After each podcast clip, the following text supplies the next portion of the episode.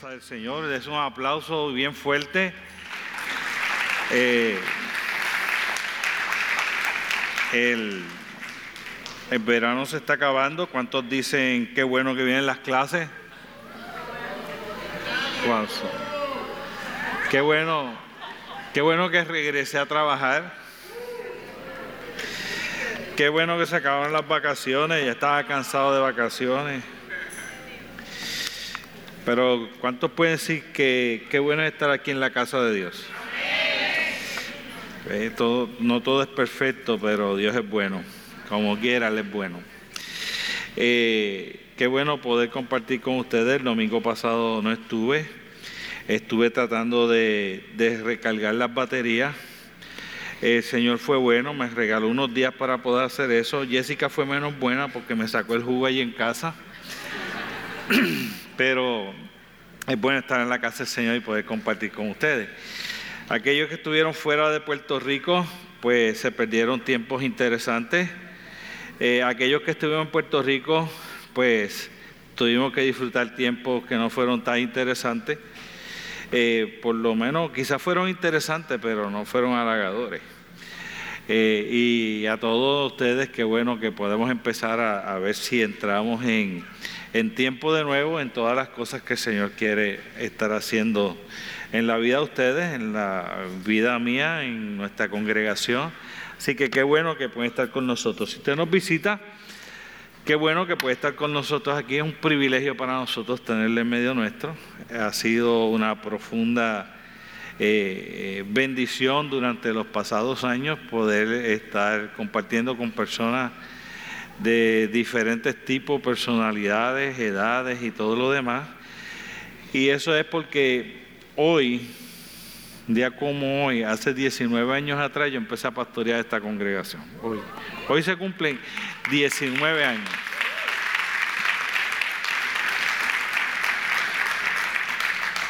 Me veía más joven. Eh, ustedes también. Eh, no tenía idea de lo que iba a hacer, sigo sin tener idea. ha sido una aventura, hermosa aventura. Eh, con honestidad, eh, no esperaba estar aquí más de nueve años y el Señor pues me ha permitido estar aquí tanto tiempo. O sea, yo quiero que usted sepa que eso no es normal, por lo menos en esta denominación no es normal que un pastor esté tantos años en la misma iglesia. Usualmente las iglesias destruyan a los pastores. No, broma. Usualmente el Señor llama a, los siervos y van a otras congregaciones. El Señor me ha permitido estar aquí 19 años. Es un montón de tiempo. Mis niños eran niños, ahora son viejos. Este, yo era viejo y ahora soy más joven. La cuestión es que quiero agradecer a la congregación todos los años de fidelidad que han tenido para conmigo en mi ministerio, el amor que me han sabido dar, el amor que han sabido dar a mi familia, eh, el soportarme durante todos estos años y, haberme dado la oportunidad de yo soportarlos a ustedes. Eh, no todos los que están aquí estaban hace 19 años atrás. Eh, muchos han partido a la eternidad. Muchos se mudaron para Estados Unidos, muchos Dios los llamó a ministerio en otros sitios, otros eh, se congregan en otras congregaciones y los que me duelen en el corazón son aquellos que han pasado por aquí y hoy día no sirven al Señor. Para eso yo espero que el Señor tenga misericordia, extienda su mano y renueve sus corazones y sus vidas.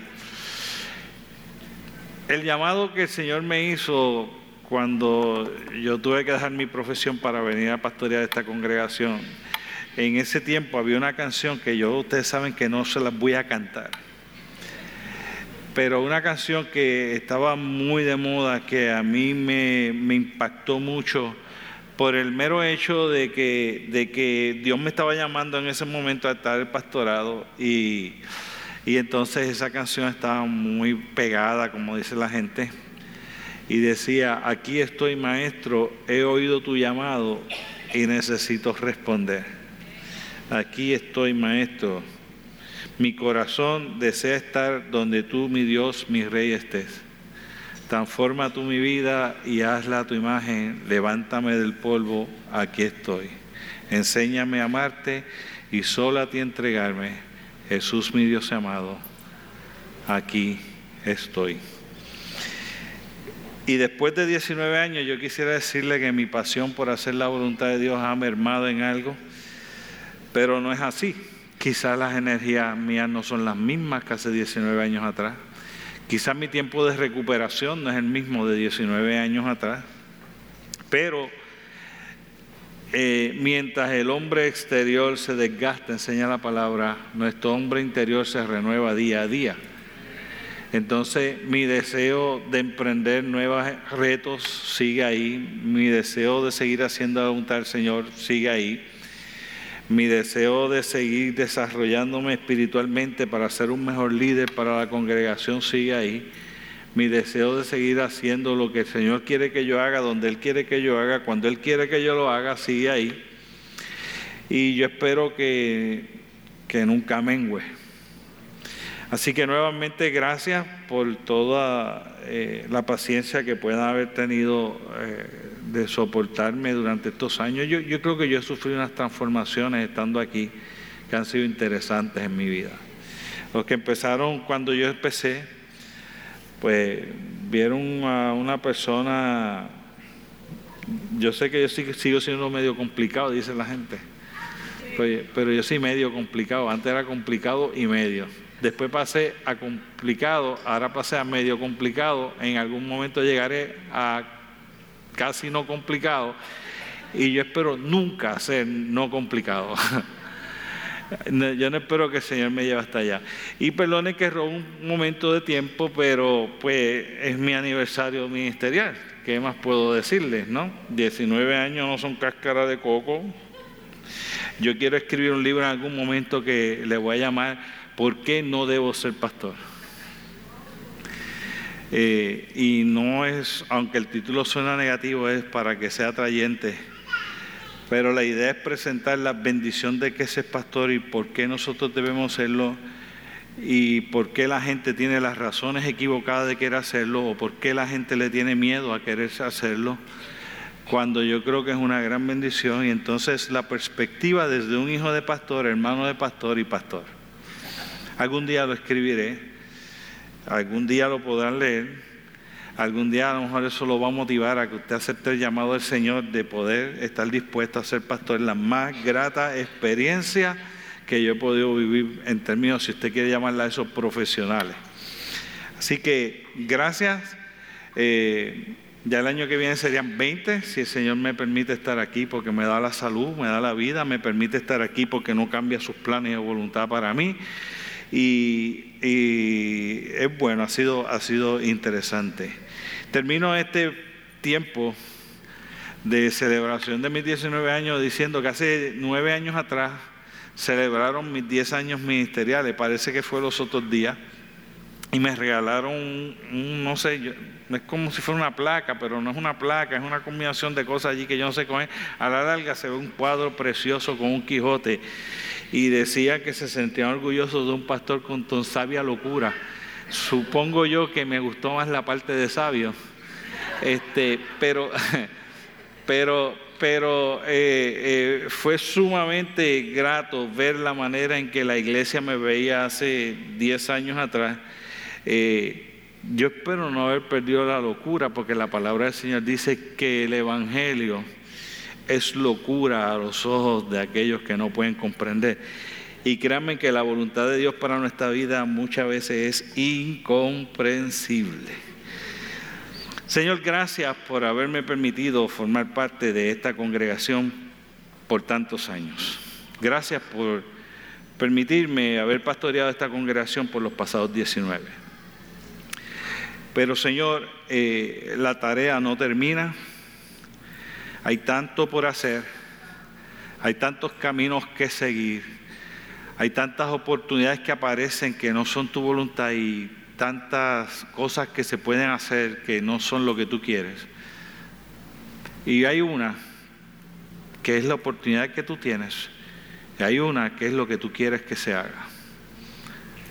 Continúa dirigiéndonos a seguir por la tuya. por la que es. Aunque, aunque a veces nos parezca locura, aunque a veces nos parezca incomprensible, aunque a veces parezca que es un rumbo incierto y nos cause temor e inseguridad, que nuestra fe y confianza de que tú estás en control y es hacia donde tú nos quieres llevar, jamás, jamás, jamás se aparte de nosotros.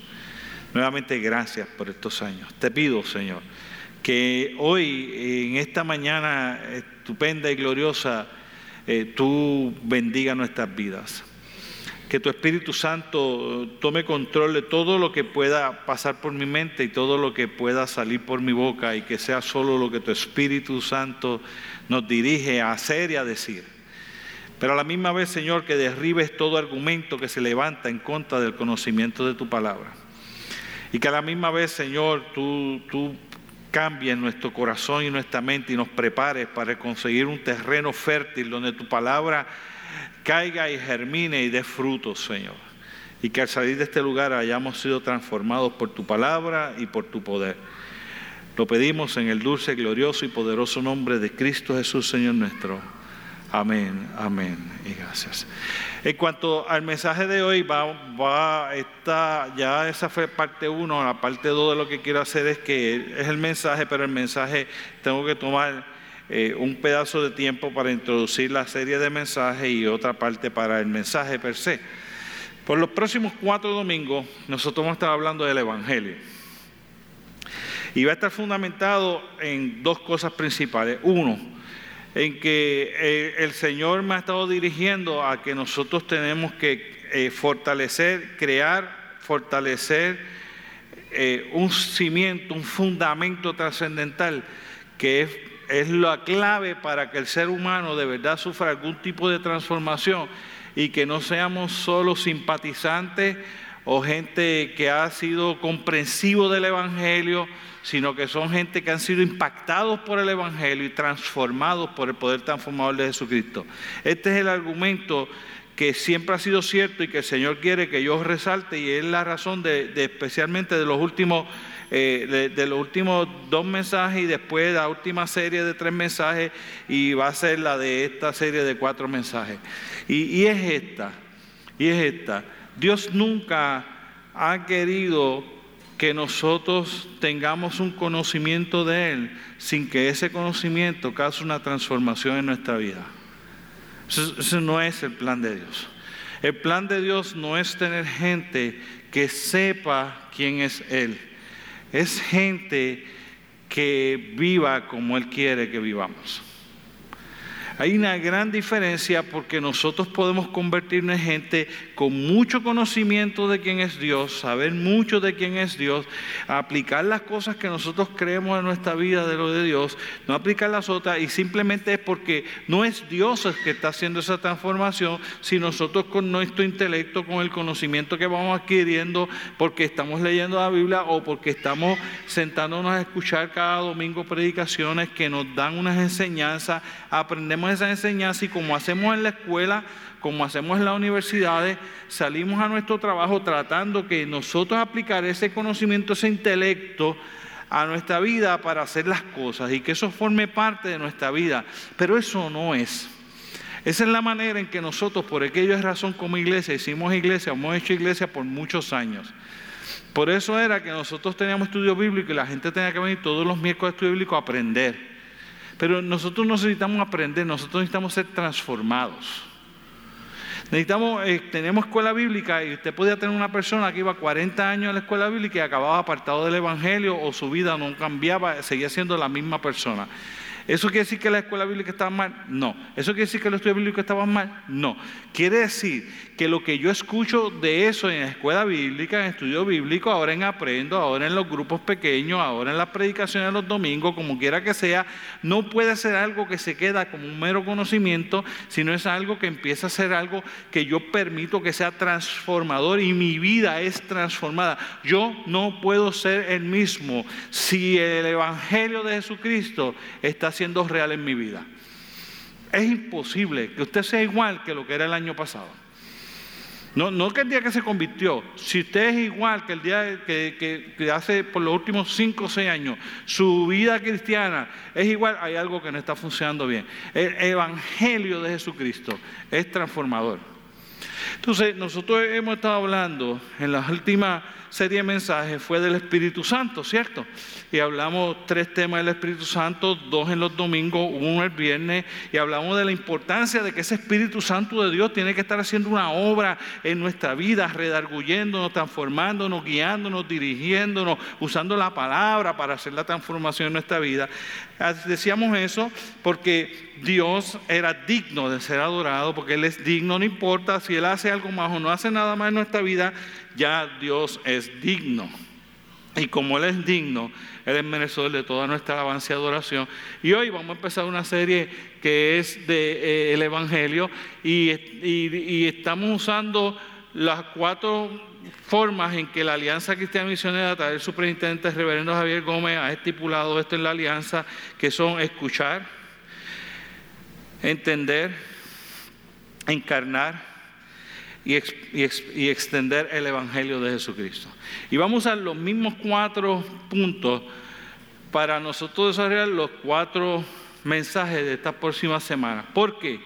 Si nosotros tenemos un Dios que es digno y nosotros queremos tener una relación profunda con ese Dios, nosotros necesitamos una profunda obra del Espíritu Santo en nuestra vida y necesitamos una profunda obra de la palabra de Dios en nuestro corazón. Eh, entendamos eso por un momento. Nosotros necesitamos que el Evangelio de Jesucristo se haga una realidad en nuestra vida y que nosotros seamos completamente transformados por ese poder transformador de Dios. Si no es así, entonces hay algo que no está bien, no, no está pasando lo que tiene que pasar. Escuche esto por un segundito. El Evangelio es más que un libro de texto tipo universidad. Usted puede entender eso. Y nosotros tenemos la tendencia de convertirlo en eso, en un libro de texto, que me enseña cosas. Pero no es así, porque la Biblia, el Evangelio, la palabra de Dios es la voluntad de Dios, es Dios hablando a nuestra vida para como Él quiere que la como Él quiere dirigir nuestra vida y no para que yo sepa cómo es que Dios cree que la vida debe ser. Y yo tener una visión que me regale la sociedad y una visión que Dios me regale y yo poder estar cogiendo cuál de ellas me gusta para yo decidir cómo yo vivo la vida. Esto no es un canon de enseñanza, de protocolos de vida cristiana. Esta es la voz de Dios dirigiendo mi vida para que yo obre de, acuerdo a esa manera. No es algo de conocimiento, es una conversación en el que Dios me está dando las reglas del juego, el consejo, la compañía, la instrucción, la enseñanza, el caminar, la mentoría y la tutoría para que yo pueda aprender y aplicarlo y que esa realidades bíblicas se hagan algo real en nuestra vida. Si no lo vemos de esa manera, entonces nosotros estaremos viendo el Evangelio como algo que no es. Cuando, cuando usted mira la palabra del Señor, dice, para, para eso de usar un versículo bíblico y respondió al rey y le dijo, de cierto, de cierto digo que cuando hiciese a uno otro, por cuanto hiciste a uno de mis pequeños, esto tampoco a mí me lo hiciste. Y está, es un ejemplo en Mateo de lo que el Evangelio es. Es, tú sabías que tenías que hacerlo, pero si no lo hiciste, pues entonces como si no me lo hubieses hecho a mí. ¿Te entiende? Cuando yo no veo el Evangelio como algo que es que yo tengo que vivirlo, que tiene que ser activo, proactivo, transformador en mi vida, y yo no lo hago, Dios entiende que yo le fallé. Dios entiende que hay algo que no está funcionando bien, porque si eso estuviera haciendo las cosas correctas en mi corazón, esas cosas no estarían pasando. Pero si nuestro corazón nos reprende, dice la palabra del Señor en 1 Juan capítulo 3 versículo 20,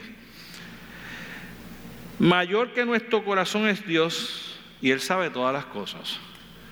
Entonces, nosotros tenemos que ir entendiendo que el Señor tiene un hermoso plan para nuestra vida, pero que el plan de Dios siempre va a estar fundamentado dentro de esos límites que la palabra de Dios estableció. Por eso es que, que escuchar el Evangelio, entender el Evangelio, encarnar el Evangelio y expandir el Evangelio es tan necesario. Nosotros tenemos que quitarle dos a toda esta vaina de, que nosotros estamos viendo las cosas intelectualmente nada más.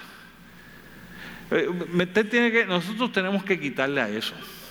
Yo sé que la sociedad está girando hacia eso y la gente puede decir, no, pero es que usted es otra generación, eso no tiene que ver con generaciones. Perdónenme, Dios es el mismo ayer, hoy por los siglos. La palabra de Dios no pasará. Eso dice la Biblia, mi palabra no pasará. Pasarán todas las cosas, eh, pero mi palabra, mi palabra no pasará.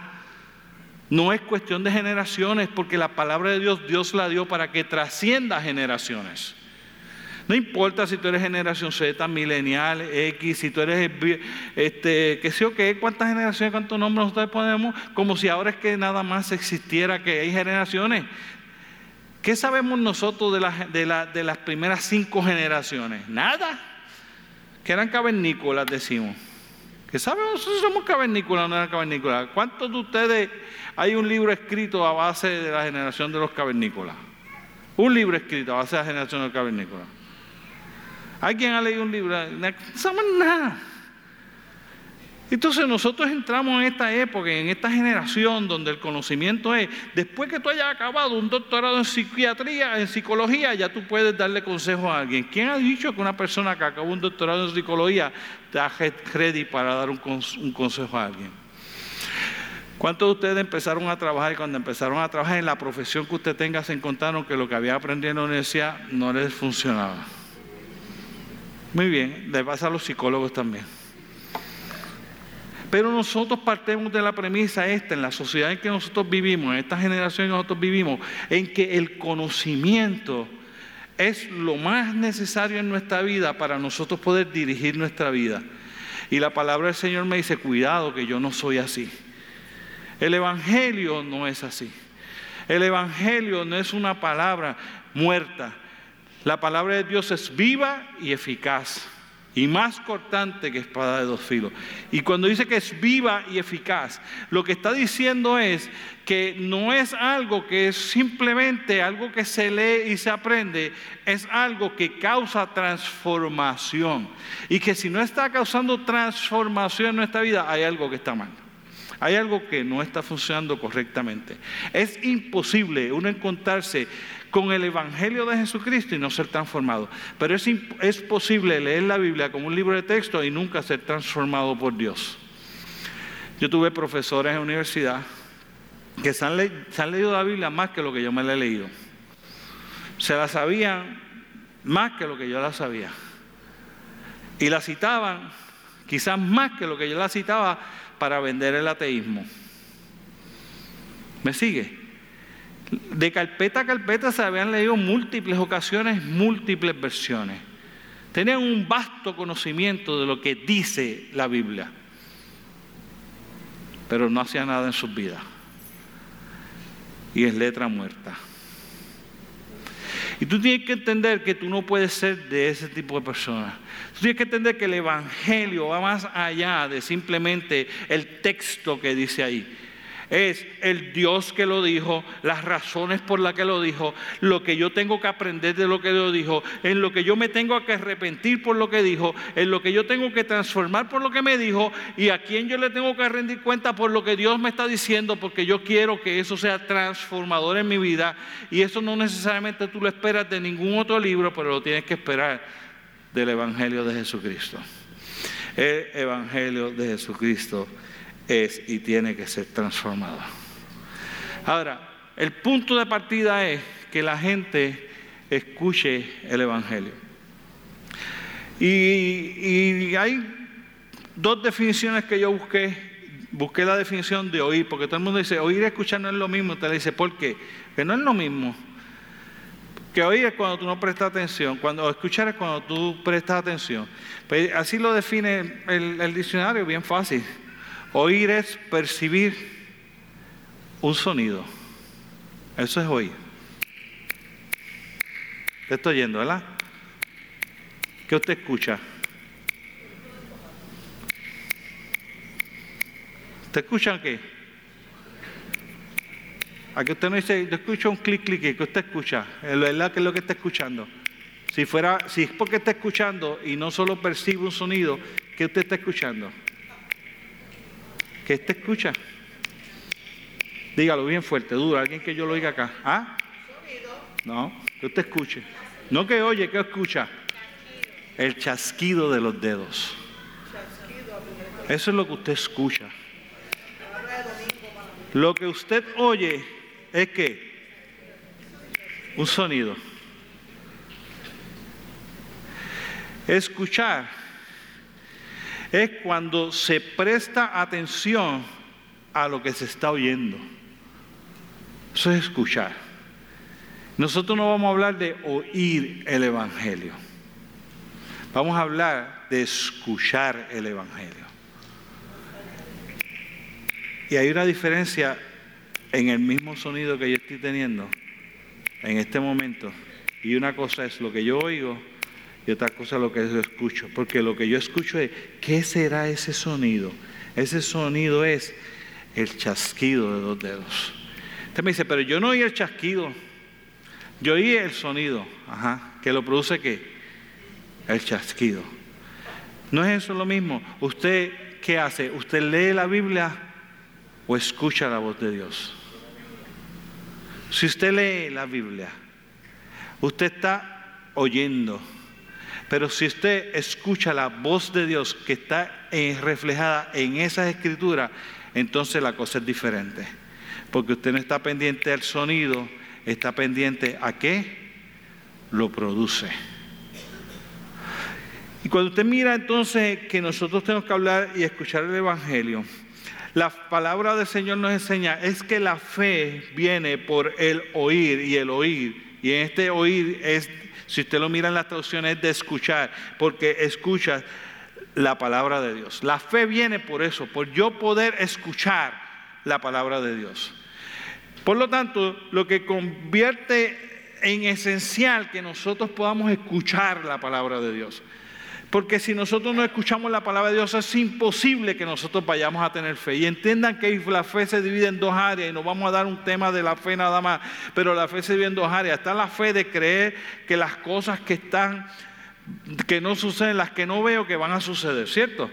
Esa es una fe que habla la Escritura. Y está la otra fe, que es la fe de la confianza de poder creer en Jesucristo como nuestro Señor y Salvador. Solo creeremos en Él por fe. Y esta fe es de bienaventurados los que no vieron y creyeron. Y me dice, sin escuchar la palabra de Dios, nadie creerá. Y Dios se encarga a través de la historia de su palabra de hacer manera en que la gente pueda escuchar el Evangelio de Jesucristo. Y dice que los cielos cuentan la gloria de Dios y el firmamento anuncia la obra de sus manos. Y entonces Dios ha usado la naturaleza para hablarle al ser humano de la importancia que tiene este Evangelio de Jesucristo. La verdad del caso es que el Señor ha utilizado hasta mulas para hablar. La verdad del caso es que el Señor envió a su Hijo Jesucristo para que la gente pueda escuchar. Porque Él entiende que si es con una mula, si es con la naturaleza o si enviando a su propio Hijo, la gente tiene una profunda necesidad de escuchar el Evangelio de Jesucristo. Toda la fe viene por el oír la palabra de Dios. Sin la palabra de Dios, tú no incrementas tu fe. Sin la palabra de Dios no puedes incrementar tu fe. Tu confianza en Dios va a ser menor. Puedes orar lo que quieras, pero necesitas del Evangelio de Jesucristo. En el Evangelio tú fortaleces la fe. La fe viene por escuchar la palabra de Dios. La palabra del Señor nos enseña que esa lectura y ese escuchar de la palabra de Dios en Juan capítulo 5, versículo 9, me llama, no es a yo escucharla de que yo la oí nada más, es escucharla de que yo la escudriño. Y escudriñar es otra palabra diferente, ¿cierto? Porque escudriñar quiere decir que yo me dedico a profundizar en la palabra de Dios, a tratar de entender qué es lo que, de dónde viene ese sonido que yo oigo y estoy prestando atención a ver si puedo determinar ese sonido. No, no, no es una campana. Ese sonido, no, no, no, no, no, no es campana. No, no, ese sonido no es una cacerola. Para eso de traerlo al contexto de hoy, que estamos actualizados. Ese sonido, ah, es un chasquido de dedos. Eso es escudriñar. Es eso que yo estoy leyendo, eso que yo estoy estudiando, eso que yo tengo allí, eso que yo oigo. ¿Qué es? ¿Qué Dios me quiere decir? Y entonces en Juan capítulo 5, 39 dice, escudriñar la palabra de Dios, escudriñar las escrituras. Escuchar es ver y tratar de entender, comprender y profundizar en eso que se está diciendo. La realidad del caso entonces también que el Señor, al último caso, también cogió y dijo, bueno, pues yo voy a revelarle mi palabra a la gente para que la escriba y la cogió y la puso en un libro. Dios ha tratado de todas las maneras de que tú puedas escuchar el Evangelio de Jesucristo. Lo hace a través de la naturaleza, como dijimos. Lo ha hecho a través de mulas, usando animales. Lo ha hecho a través del Hijo Jesucristo que envió al mundo. Lo hizo a través, después que se fue, dio la inspiración divina para que todo el Nuevo, el Nuevo Testamento fuese escrito y te la puso, te la plasmó en este momento en papel, ahora digitalmente. Y de todas las maneras que Dios ha usado, que ha existido durante la historia de la humanidad, Dios ha encargado que haya esa manera en que la palabra de Dios, el Evangelio de Jesucristo, es escuchado por la gente. Porque sin el Evangelio de Jesucristo no es posible tener fe. No es posible creer en Dios ni creer en lo que Dios puede hacer. Josué capítulo 1, versículo 8 él dice, esto es cuando tú estás escuchando el Evangelio de Jesucristo, esto es lo que está sucediendo. No se apartará de ti, de tu boca, este libro de la ley, sino que en él meditarás de día y de noche. Y te dice, no es algo para de vez en cuando, es que el Evangelio de Jesucristo, tú tienes que estar llenándote y escuchando del Evangelio de Jesucristo Mientras duermes, cuando te levantas, cuando caminas, siete días, siete noches, no importa cuándo sea, el Evangelio de Jesucristo tiene que ser algo que llena tu vida de tal manera que eso pueda convertirse en aquello que Dios usa para moverte hacia donde Él quiere que tú llegues. yo, yo, estoy evaluando, y voy a hacer un paréntesis, porque de un pensamiento que tuve mientras me preparaba, y lo voy a decir. Yo creo que yo creo en la oración, mis hermanos. Pues yo creo en la oración fuertemente. Yo creo que la oración es de las mejores herramientas, que el Señor nos ha dado para poder mantenernos, es la, de las mejores herramientas que el Señor ha dado para mantenernos en sus caminos. Y creo que es el medio que nos ha dado para comunicarnos con Él. Y he pensado que quizás debemos predicar, aunque sea un día algo de la oración, pero escuche por un momento. Nosotros, al igual que yo hablaba cuando estábamos hablando del Espíritu Santo, que ponemos a Dios Padre, a Dios Hijo y Espíritu Santo. ¿Quién tú eres? Dios Padre. ¿Quién tú eres? Dios Hijo. ¿Y tú qué? Espíritu Santo. Eso es lo que hemos hecho, ¿no? Hemos degradado como si el Espíritu Santo de Dios no fuese Dios. Y hemos degradado la palabra como si no fuese igual de importante que la oración. Y todo es que puedo orar, porque orar me permite pedir. Y, y en la Biblia tiene una segunda limitación. No es lo que es para pedir. Y la segunda limitación que tiene la Biblia es que es para dirigir. Así que necesito tener sometimiento. Uy, fo. Ay, fo. Entonces mejor, echamos la Biblia a un lado, vamos a orar. ¿Usted no ha visto cuántas, cuántas veces usted vio en internet por las crisis que nosotros teníamos que era necesario qué? Orar. ¿Cuántos consejos fueron? Vamos a llevarle que enseña la escritura de cómo gobernar o de cómo nosotros escoger o de cómo nosotros proyectarnos. ¿Cuántas? ¿Cuántas? Y no es que no hubo, unas cuantas, un puñadito que tenían que ver con vamos a darle el Evangelio a la gente y vamos entonces mejor a que a orar.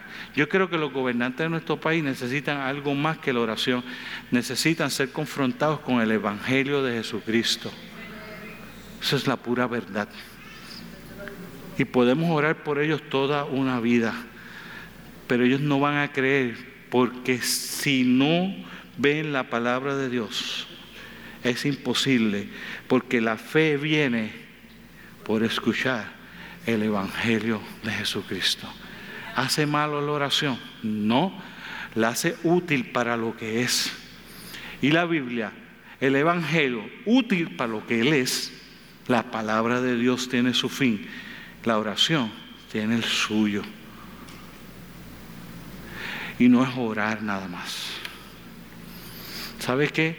Cuando el Señor Jesucristo nos mandó y dijo, id por todo el mundo y que hacer discípulos y le dijo que oren, le dijo que enséñenle, denle que el Evangelio. Cuando usted ve que Felipe se encuentra con el eunuco, porque el Señor lleva a Felipe el eunuco que está leyendo el libro de Isaías y no entiende ni papa, el Señor lo envía allá y sabe qué hizo Felipe ¿Cuántas oraciones aparece que Felipe hizo en ese pasaje? Cero. Cero. Cero oraciones. Cero. Pero ¿sabe qué dice que hizo Felipe? Fue desde el principio hasta lo último, presentándole el Evangelio de Jesucristo. ¿Sabe qué hizo el hombre cuando acabó sin que Felipe haya orado por él ni una vez? cuando acabó y el hombre fue confrontado y escuchó el Evangelio de Jesucristo, se paró y dijo, tú me dices que el Evangelio dice que si yo creo, yo puedo ser bautizado y yo creo, ¿qué me impide a mí que yo sea bautizado? Y acabó bautizando al eunuco, porque el eunuco, la fe viene por escuchar escuchar la palabra de Dios. Pudo, pudo ponerse a orar por él. Felipe sabía orar muy bien. Porque si usted mira las características que tuvieron cuando los escogieron, era un siervo de Dios terrible. Bueno, el Espíritu de Dios lo escogió y lo llevó al desierto para que pudiera cumplir con esa obra. Supongo yo que tenía todas las características que necesitaba, pero la herramienta que necesitaba era que escucharan el Evangelio.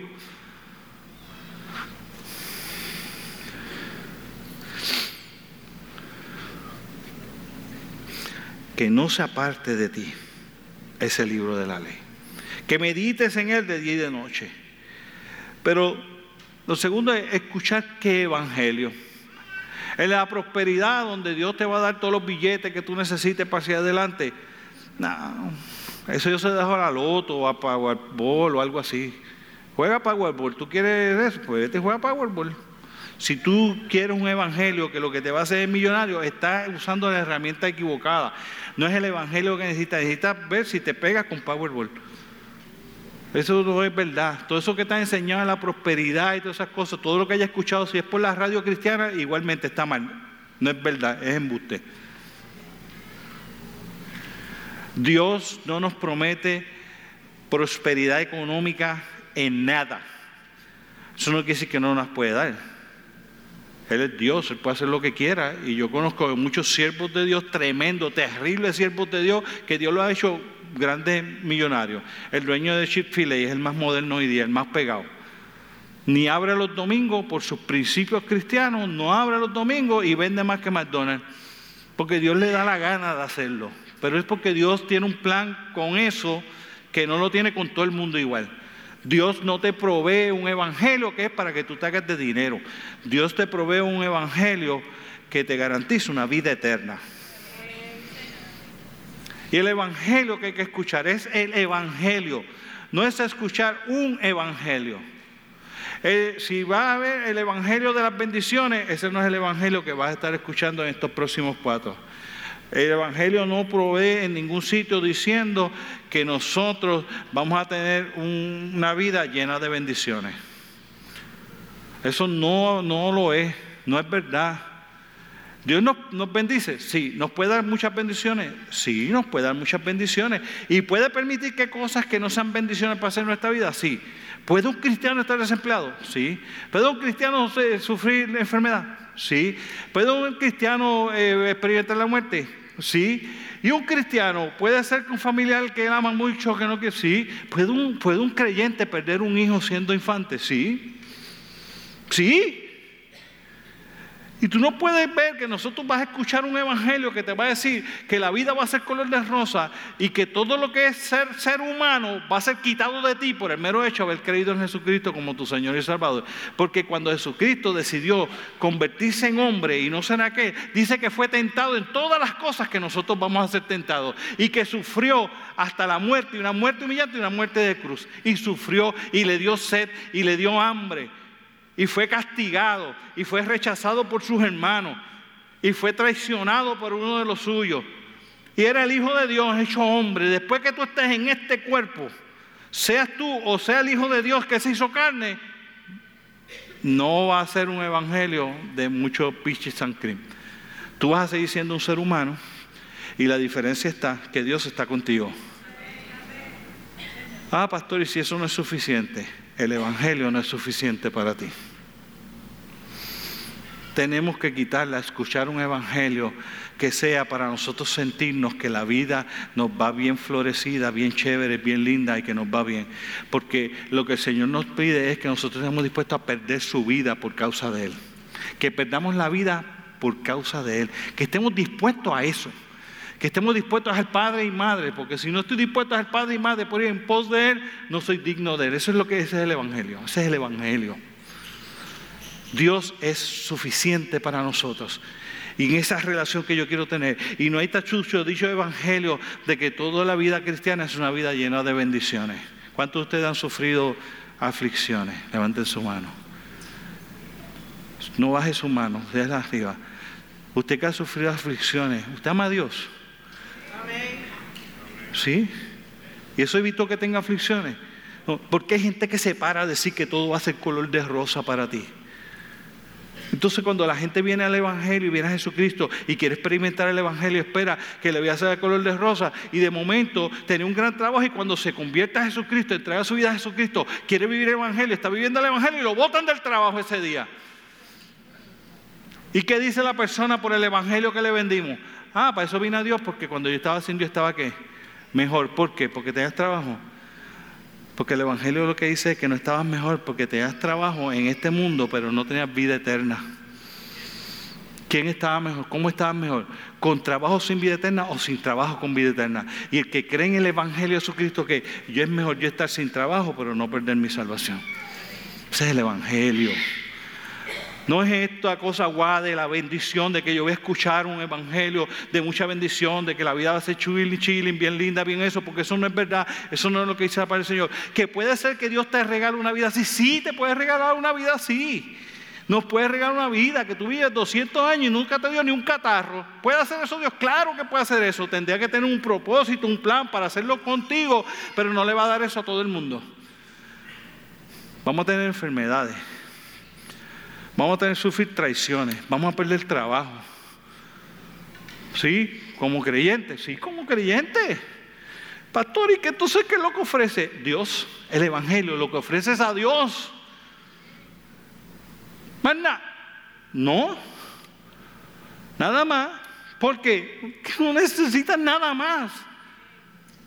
Si tú logras entender el Evangelio de verdad de Jesucristo, tú logras escuchar ese Evangelio de Jesucristo, el Evangelio de Jesucristo que tú vas a escuchar no es el Evangelio de eso. Tú vas a escuchar un Evangelio que es así. Uno, de un Dios que es santo. Apocalipsis 4.8. Santo, santo, santo es el Señor. La tierra entera está llena de su gloria. Apocalipsis. Ese es el Evangelio. Que tú vas a venir a un Dios que es santo. Y que tú siendo pecador no te mereces tener una relación con Él. Y lo segundo entonces es que su inmenso amor te lo permite. Que, que un Dios que todo lo sabe, que dice en 1 Juan capítulo 3:20 que antes de que la palabra esté en nuestras bocas, ya, Dios sabe las cosas. Desde antes que nosotros la estemos pensando, ya un Dios que, que es omnisciente, que todo lo sabe ¿Qué es el Evangelio? Va a escuchar el Evangelio de, que, de un Dios. ¿De qué Dios? De eh, el Dios que, que tiene todo poder. El que creó el cielo y la tierra. En el principio de los tiempos, enseña la palabra del Señor en Génesis 1.1 que el Espíritu de Dios se movía sobre la faz de las aguas. Y dice, hagamos. Y con su propia palabra decía las cosas y las cosas sucedían que el Evangelio eh, se trata de un Dios que es santo, santo, santo. Y se trata de un Dios que es todopoderoso. Y se trata de un Dios que todo lo sabe. El Evangelio, el verdadero Evangelio. Se trata de que nosotros tenemos que entender que es un Dios que es omnisciente, omnipresente, que está en todos lados, que señala la palabra del Señor en el libro de los Salmos. Si subiera a los cielos, allí está. Y si bajara al Señor, allí Él está. No importa dónde yo pueda extenderme o irme, no me puedo escapar de su presencia ni esconderme de su presencia, porque el Dios al que el Evangelio nos ofrece es un Dios que está en todo lugar, porque tiene la capacidad de acompañarnos 24-7, 365 días del año. Ese es el Evangelio. Escuchar el Evangelio de que, de, que no se trata solo de Dios, sino que también el Evangelio se trata de nosotros. De presentar el Evangelio de que nosotros no somos buenos. Un Evangelio que nos recuerda a nosotros que nosotros no somos buenos. Que no hay bueno sino solo Dios, dice la palabra. Un Evangelio que nos dice que somos malos y como somos malos pecamos. Y que aquí en nuestra propia concupiscencia está lleno de pecado. De nosotros, el enemigo de las almas usa el, deseo de pecar que está en nosotros para poder tentarnos y llevarnos a caer y fallarle a un Dios que no se merece que nosotros le hagamos eso. Se trata de vernos a nosotros que somos débiles.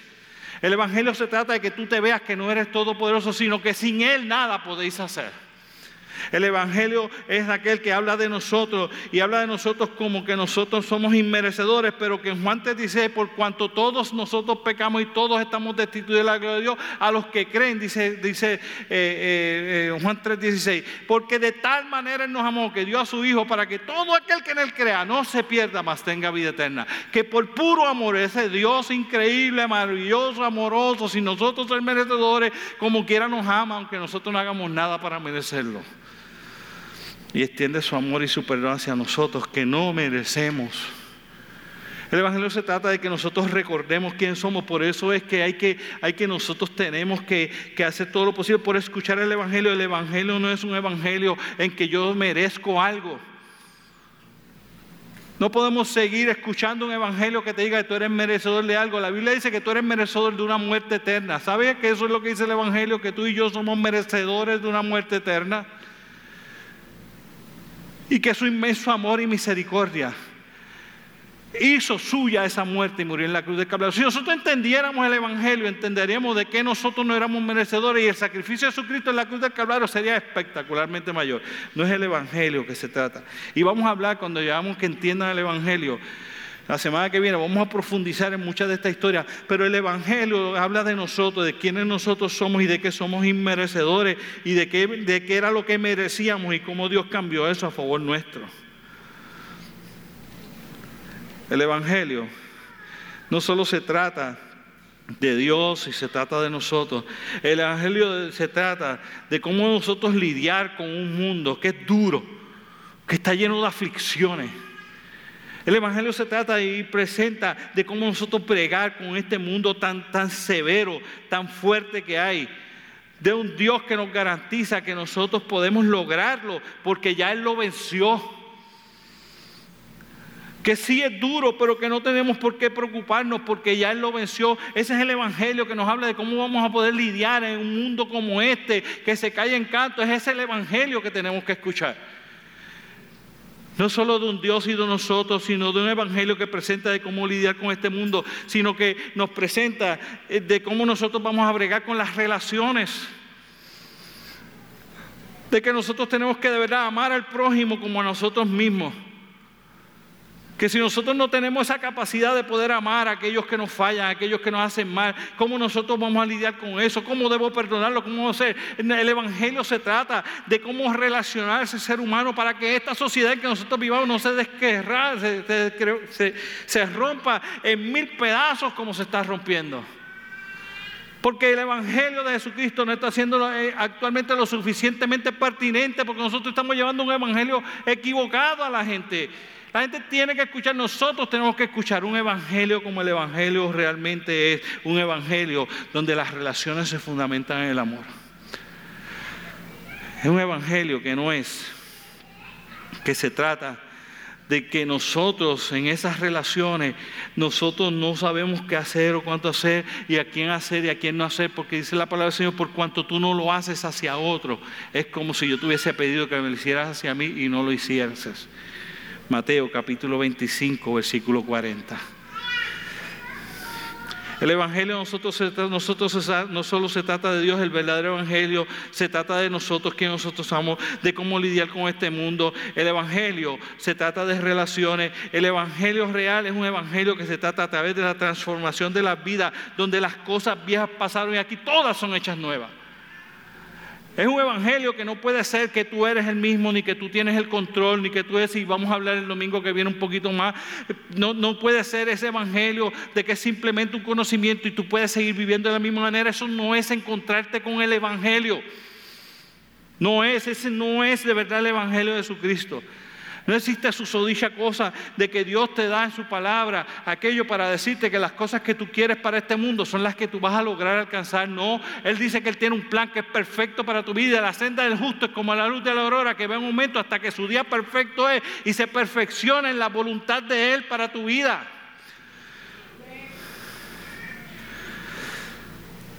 El Evangelio se trata de transformación escuchar el Evangelio de relaciones, escuchar el Evangelio de que nosotros estamos caídos y que ese, esa relación con Él ha sido inmerecedora. Se trata de ser quien nosotros de verdad somos y que nosotros podamos comprenderlo. Se trata de saber quién realmente es Él y cómo se trata de Él. Ese es el Evangelio de Jesucristo que nosotros tenemos que escuchar. Y termino diciéndote. No solo que la fe viene por el oír y el oír la palabra de Dios. No solo cuál es el evangelio que tenemos que escuchar, sino por último quiere decirte que todo el mundo, todo el mundo merece la misma oportunidad de escucharlo. Imagínense que su vida va a depender de que haya escuchado ese evangelio, porque sin ese es imposible agradar a Dios. Imagínese que usted no escucharlo no puede serlo, su fe no puede incrementar, su fe no puede seguir creciendo, usted no puede creer en Dios, usted no puede creer en las cosas que Dios va a hacer, usted no puede ver lo imposible como posible sin ese evangelio. Imagínense eso, que sin ese, ese evangelio sano, el evangelio correcto que nosotros tenemos que llevar a la gente, lo que enseña de verdad la palabra del Señor, la gente no tiene la oportunidad de escuchar un evangelio como ese. Usted no tuviera la oportunidad de escuchar un evangelio como ese, qué gran pérdida. Porque todos en lo tercero, todos tenemos o merecemos la misma oportunidad de escuchar ese evangelio. Escucha como dice la palabra de Dios. La palabra de Dios nos enseña que ese evangelio es como una espada de dos filos que cala hasta penetrar a los huesos y parte el alma y el espíritu. Hebreos 4:12. Ese evangelio es una lámpara a mis pies y lumbrera a mi camino, dice Salmo 119, 105.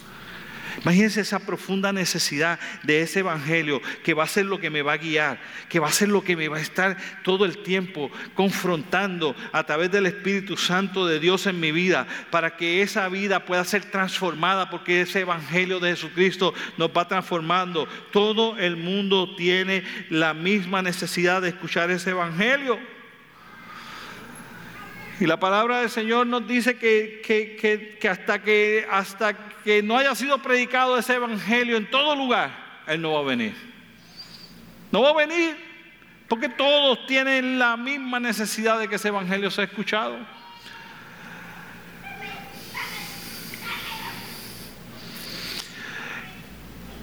No sé si tú entiendes la urgencia entonces.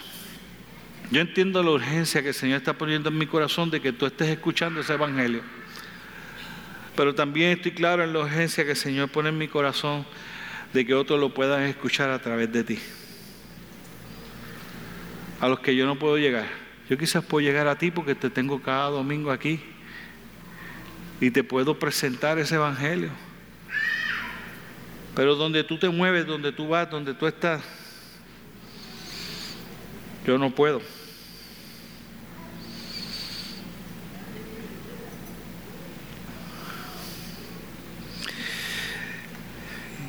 Déjame terminar leyéndote este par de versículos que tengo aquí para compartir contigo, porque yo creo que leyéndote los te estoy leyendo exactamente lo que la palabra del Señor dice.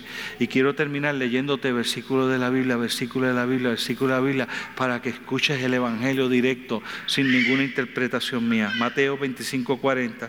Y respondí y dije, cierto, os digo que cuando, cuando lo hacéis a uno de mis, de mis hermanos más pequeños, a mí lo hiciste. Segundo, si subiera a los cielos, allí estás tú. Y si bajara al Señor, hiciera mi estado de tus pies, allí tú también estás. Pues, como primero en Juan capítulo 3, versículo 20, pues si nuestro corazón nos reprende, mayor que nuestro corazón es Dios, y Él sabe todas las cosas. Apocalipsis capítulo 4, versículo 8, y los cuatro seres vivientes tenían cada uno alas alrededor y dentro estaban llenos de los ojos y no cesaban día y de noche así, santo, santo es el Señor Dios Todopoderoso, el que era, el que es y el que ha de venir. Juan, hecho, Josué capítulo 1, versículo 8, te lo mencioné ahorita, te lo leo de nuevo. Nunca se apartará de tu palabra este libro de la ley, sino que de día y de noche meditarás en él para que guardes y hagas conforme a todo lo que él está escrito, porque entonces harás prosperar tu camino y todo te saldrá bien. Juan capítulo 5, versículo 39, escudriñad las escrituras, porque a vosotros os parece que en ella tenéis la vida eterna y ellas son las que dan testimonio de mí. Hechos 8:14, cuando los apóstoles que estaban en Jerusalén oyeron que, oyeron que Samaria había recibido la palabra de Dios, enviaron allá a Pedro y a Juan. Juan capítulo 8, versículo 27, el que es de Dios, las palabras de Dios oye, por esto no, no las oís vosotros porque no sois de Dios. Juan capítulo 10, versículo 35, si llamo dioses aquellos a quienes dio la palabra de Dios Hecho capítulo 22, versículo 22, varones israelitas, oíd estas palabras, Jesús Nazareno, varón aprobado por Dios entre vosotros, con las maravillas de los prodigios y las señales que Dios hizo entre vosotros por medio de él como varones mismos y sabéis estas cosas. Y puedo seguir leyendo versículo tras versículo, versículo tras versículo que te dice, hay un evangelio de Jesucristo que tú tienes que escuchar, que va más allá de un mero conocimiento, va de algo que sea transformador, que sea representativo de lo que Dios es, de lo que Dios quiere hacer, que tú tienes que aprender a escucharlo, que tú tienes que aprender a entenderlo, que tú tienes que encarnarlo y que tú tienes que expandirlo y que ese evangelio de Jesucristo es glorioso, transformador y más poderoso que ninguna otra cosa que tú hayas escuchado antes en tu vida. Y yo te invito a que yo no sé cuáles planes tú tienes estos próximos tres domingos adicionales. Pero que tú completes la serie completa y que vengas, escuches hoy de escuchar el Evangelio, que la semana que viene vamos a hablar de entender ese Evangelio, que la otra semana vamos a estar hablando de nosotros encarnar ese Evangelio y después vamos a estar hablando de cómo vamos a expandir ese Evangelio que tú vengas y que durante este periodo de tiempo que nosotros tenemos a hablar, yo estoy invitando a la iglesia cada vez a que tú cojas por lo menos un día a la semana en que decides tener un tiempo de ayuno. Y que todos los días tú ores para que cuando tú vengas el domingo Dios te confronte con su palabra y que ese evangelio se haga una realidad en tu vida. Y que al terminar esta serie, al igual que como te pedimos con el Espíritu Santo, hayan pasado cosas extraordinarias en ti. Y como hice para lo del Espíritu Santo, he hecho para esta serie de mensajes, vamos a tener un aprendo en el medio. Y de esta vez tenemos a un pastor invitado que se llama Xavier Torrado. Y nos va a hablar de la pertinencia de ese evangelio, de esa palabra de Dios en la sociedad moderna de hoy. Y vamos a hablar del evangelio y del evangelio y del evangelio y del evangelio hasta que a ti no haya nada más que te apasione en tu corazón que poder saber escuchar el precioso mensaje del Evangelio de Jesucristo y ver cómo ese Evangelio puede transformar tu vida y tu familia para siempre. yo creo que los tiempos ameritan que nosotros salgamos de la simplicidad y que nos vamos a la profundidad del Evangelio de Jesucristo. Que salgamos de la simplicidad del perdón y vayamos a la complejidad de la transformación. Que salgamos de la conversión y vayamos a la entrega. Que empezamos a ver a Dios de nuevo de la manera en que Dios es santo y digno, suficiente. Que después que tú lo puedas tener a Él en tu vida y en tu corazón, no vas a necesitar nada más que Dios proveerá otras cosas y se encargará de que no haya necesidades más allá de las que tú no puedas alcanzar y que tengas pruebas que vas a poder soportar, como enseña su palabra, sí, pero de que vas a tener pruebas, sí, pero que las vas a superar también, de que el mundo habrá aflicciones, pero que no vas a tener temor porque ha vencido el mundo, que no he visto justo desamparado en su semente mendigue pan, que quizás pierda tu trabajo, pero jamás en tu casa faltará algo porque tú estás siendo transformado y crees el Evangelio de Jesucristo. No lo sabes, lo crees, lo vives, lo encarnas lo entiendes, lo compartes. Porque es tiempo de darle a la gente lo que de verdad la gente necesita. La gente no necesita que lo convenzamos de que las cosas van a estar bien. La gente necesita encontrarse con el Evangelio de Jesucristo y ser transformados por el poder de Él. Eso necesita la gente. Lo que yo necesito, lo que tú necesitas, que cuando más caído tú estabas, ese Dios se metió en tu vida, te transformó tu vida y te has logrado superar. Y cuando miras hacia atrás, ves lo glorioso y maravilloso que ese Dios ha sido a pesar de las circunstancias. Eso es lo que necesita la gente. No necesita un buen consejo de tu parte ni mía. Necesitan gente que escuchan bien el Evangelio, que entienden ese Evangelio que encarnan ese Evangelio y que comparten ese Evangelio, porque es digno de ser compartido. Y es lo que la gente de verdad, de verdad necesita hoy día. Llenos del Espíritu de Dios. Y como dije, el llamado no es a pasar el frente, a levantar la mano. El llamado es que cojan por lo menos un día a la semana en que tú haces un ayuno.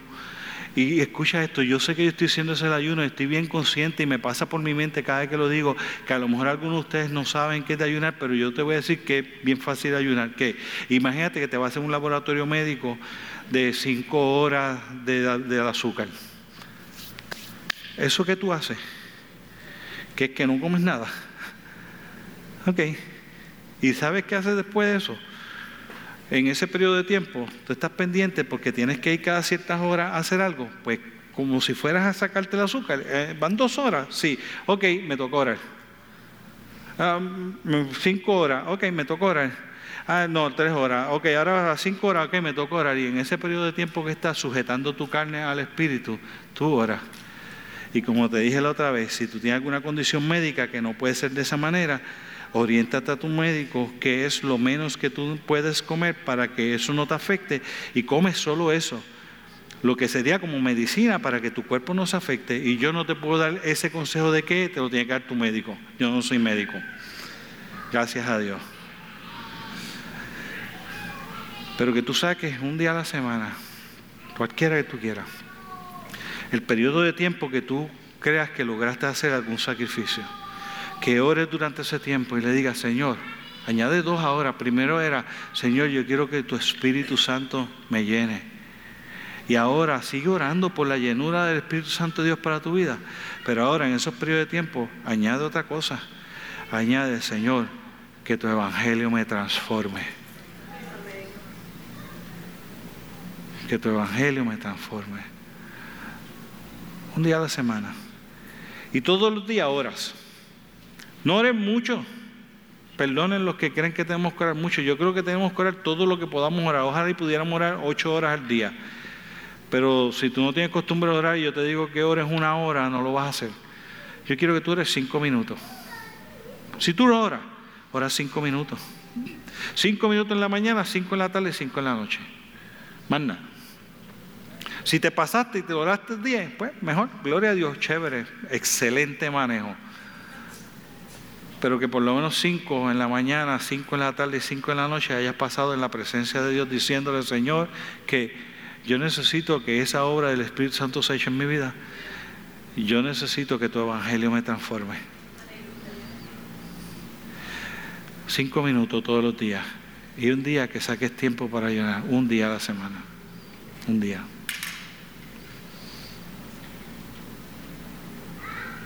Va a ser transformador en tu vida. Te lo garantizo. Transformador en tu vida. No te creas que te voy a invitar a que ores nada más que cinco minutos. Te prometo desde ahora que después te voy a aumentar la dosis. Pero empieza por cinco. Cinco. Si te vayas del Evangelio, escuchar el Evangelio, escúchalo mientras lo lees. La ventaja que tienen estas aplicaciones, yo sé que hay gente que le gusta en papel, a mí me gusta en papel, yo en casa estudio la Biblia con el papel. Pero que si te gusta hacer ejercicio, está en el gym, no escuches música. Pones YouVersion, lo pones allí, le das para que te la narre, te lo metes en el bolsillo y mientras estás caminando esa hora, aumenta tu fe porque escuchas la palabra de Dios. Si estás corriendo, fe. Si vas en el carro, olvídate, perdone hermano, si a usted le gusta mucho la miseria cristiana, olvídese de la estación cristiana. Coja y ponga la Biblia. No tiene que estar todo el tiempo. Puede ver la estación cristiana después, un ratito, escuchar música, escuchar lo que tienen que decir, pero la mayor parte del tiempo que vaya a escuchar algo, póngala en el carro y escucha la palabra de Dios, porque la palabra de Dios es la que nos retorna atrás vacía, la palabra de Dios es la que cala hasta lo profundo del alma. No es la opinión de Juan o de, o, de Goyito o de aquella que estudió psicología, psiquiatría y todas esas cosas. Perfecto, esto lo puede escuchar un ratito y después vuelve a lo que es transformador en la vida del ser humano, la palabra de Dios. Yo no tengo nada en contra de eso, yo escucho emisoras cristianas, pero no son más importantes y más transformadoras que poder escuchar la palabra de Dios. Si no has podido leerla, entonces óyela cuando vayas en el carro. Hazte eso. Haz eso. Hazlo. Y tú verás cómo nosotros vamos a empezar a tener una iglesia aquí totalmente diferente a lo que nosotros hemos tenido, que ya para mí, ya para mí, puede estar, mi juicio puede estar puede estar equivocado. Para mí ya tenemos una gran congregación, para mí, que sabe amar, que sabemos amar, que predicamos un evangelio sano. Pero yo quiero decirte a ti que Dios es tan santo que todavía no hemos llegado a un nivel de santidad de esa manera, que el Espíritu de Dios es tan grande y poderoso que todavía no hemos llegado a ese nivel de poder. Es cuestión de no tener satisfacción con lo que hayamos logrado, es tener sed por lo que falta por lo que Dios puede hacer en tu vida, en tu familia y en nuestra congregación. Señor, gracias.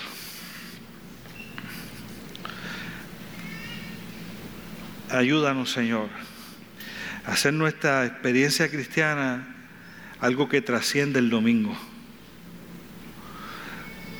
a una búsqueda de ti a través de tu palabra, de la oración, del ayuno buscando que tu Espíritu Santo cada día dirija nuestra vida, usando la palabra de Dios para usarla como lumbrera a nuestro camino.